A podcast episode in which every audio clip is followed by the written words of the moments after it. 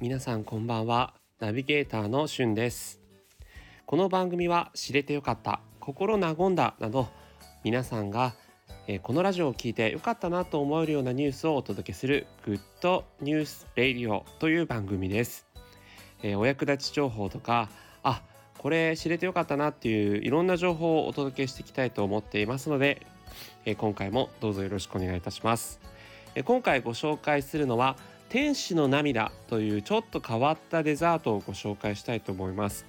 えこちらこのあの概要欄というか、えー写真の方にもですね実際の実物貼り付けようかなと思ってるんですけどこちらはですね、えっと、水信玄餅っていうものなんですね。あの言ってしまえば。信玄餅って皆さん知ってますかね？山梨の甲府地方とかでお土産にすごく有名な信玄餅食べられたことある方も多いんじゃないかなと思うんですがその水信玄餅という、えー信玄餅とはまたちょっと食感とか、えーそういったものが全然違うジャンルがありましてそれを天使の涙という名称で、えーどこで食べられるかというと表参道から駅からです。徒歩7分ぐらいにある裏参道ガーデンという古民家カフェで、えー食べることができます。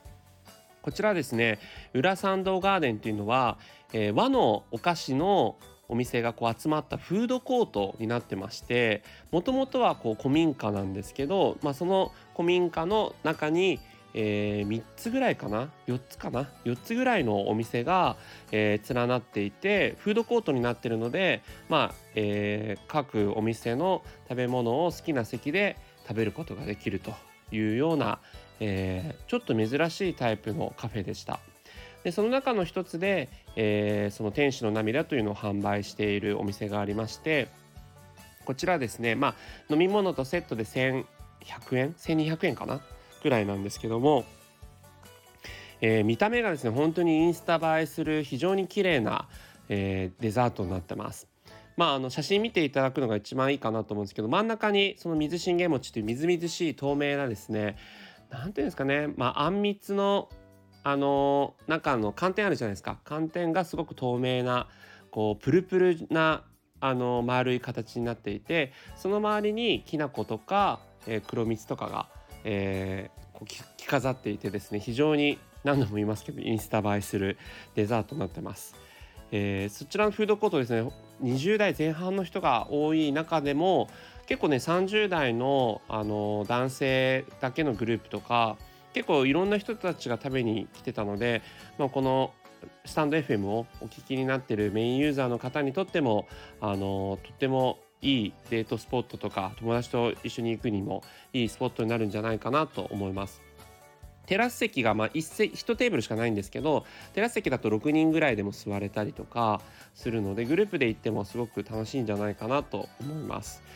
あのまあいろんなねそれこそ本当去年タピオカが流行って、えー大ブームを巻き起こしましたけど、まあ、その水信玄餅というか、えーなかなかこう見たことのないジャンルのデザートだと思うので新しいものの好きですという人にとっては、えーおすすめのデザートになるんじゃないかなというふうに思いますのでぜひ召し上がってみていただければと思います。裏参道ガーデンというお店の、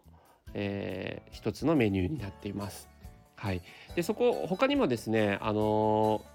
団子を焼いて食べたりとかあと、えーマスですねマスの中に抹茶プリンが入ってる